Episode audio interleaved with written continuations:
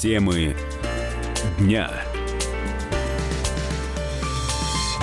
Ну а сейчас мы с вами будем говорить, ну, наверное, о самом болезненном вопросе, который обсуждается в последнее время. Но, тем не менее, как мы понимаем, обсуждать его необходимо. Повышение пенсионного возраста. Кто-то видит в этом благо. 62 региона уже поддержали э, эту инициативу. Ну, а кто-то считает, что, э, в общем, идея неплоха, но надо бы кое-что подправить. И вот Общественная палата России предложила э, Госдуме и профильным ведомствам свои рекомендации по проведению проведению пенсионной реформы. Есть там и следующая инициатива. Снижение возраста выхода родителей на пенсию будет зависеть от того, сколько детей в семье.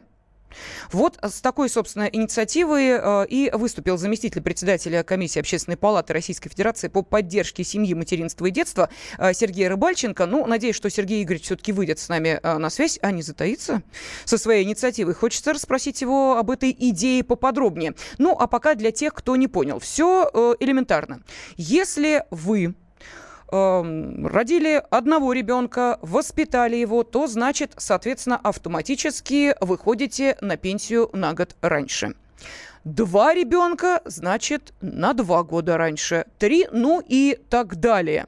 А, так что вот такая, собственно, идея. Рыбальченко считает, что необходимо отметить вклад родителей в устойчивость пенсионной системы. Для этого и а, предусматривается дифференцированное снижение пенсионного возраста в зависимости от количества детей, которых вырастили мужчина и женщина. Ну вот Сергей Иван, э, Сергей Игоревич, прошу прощения, сейчас с нами на связи. Э, и э, давайте, собственно, дадим возможность и вам, наши уважаемые радиослушатели, задать э, Сергею Игоревичу вопросы. Каким образом? Ну, во-первых, телефон прямого эфира 8 800 200 ровно 9702 в вашем распоряжении. Ну, а также WhatsApp и Viber вам в помощь 8 967 200 ровно 9702. Итак, заместитель председателя комиссии Общественной палаты России по поддержке семьи, материнства и детства Сергей Рыбальченко с нами. Сергей Игоревич, здравствуйте.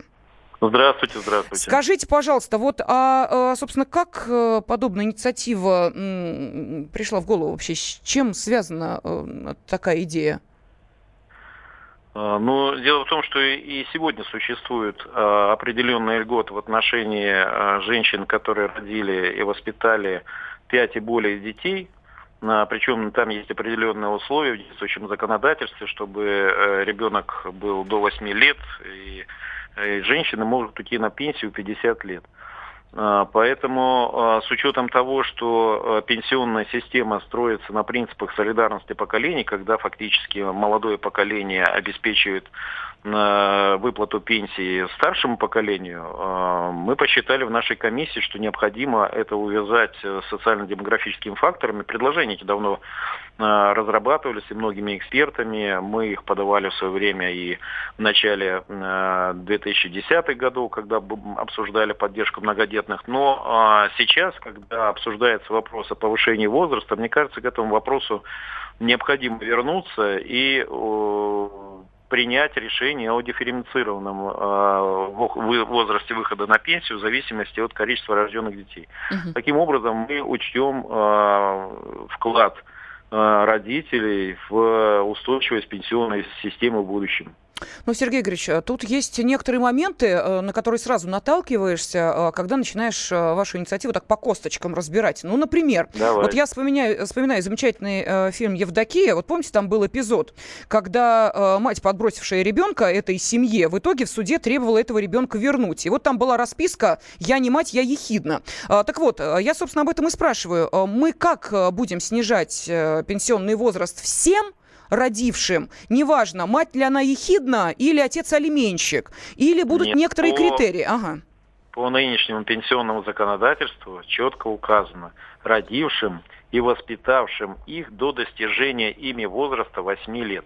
Мы сейчас конкретно не будем предлагать э, законодательную норму, потому что она должна рассматриваться уже непосредственно при э, формировании закона. Почему?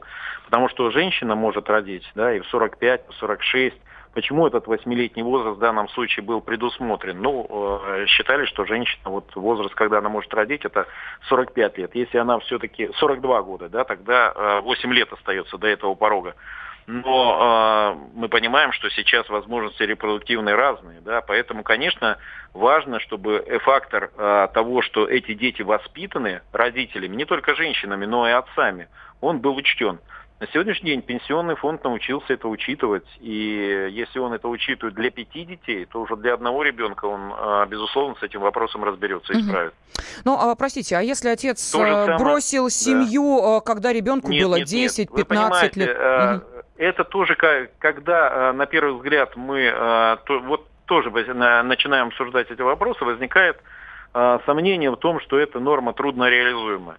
Но если вы посмотрите, как э, сейчас э, награждается родители орденом «Родительская слава», то в данном случае, да, учитывается, какой вклад родители внесли в воспитание детей, какие дети выросли. То есть не просто так выдается. Э, то есть, простите, я так понимаю, льгота, Сергей Игоревич, да. что еще придется доказывать, что ты имеешь право на снижение пенсионного ну, возраста, если, да?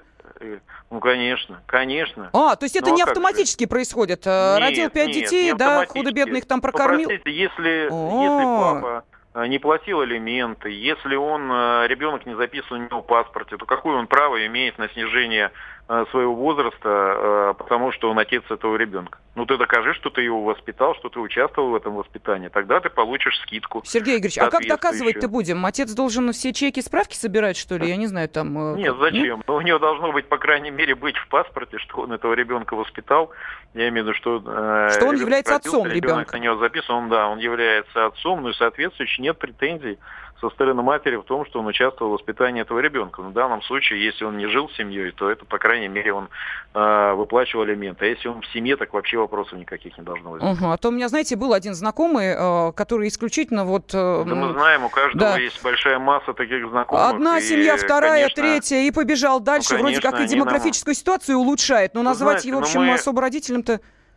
Но ведь смотрите, что происходит. Мы, э, когда обсуждаем в регионах, как на сегодняшний день э, реализуется, то есть ведь у нас очень много э, тех же матерей-одиночек, которые воспитывают детей одни.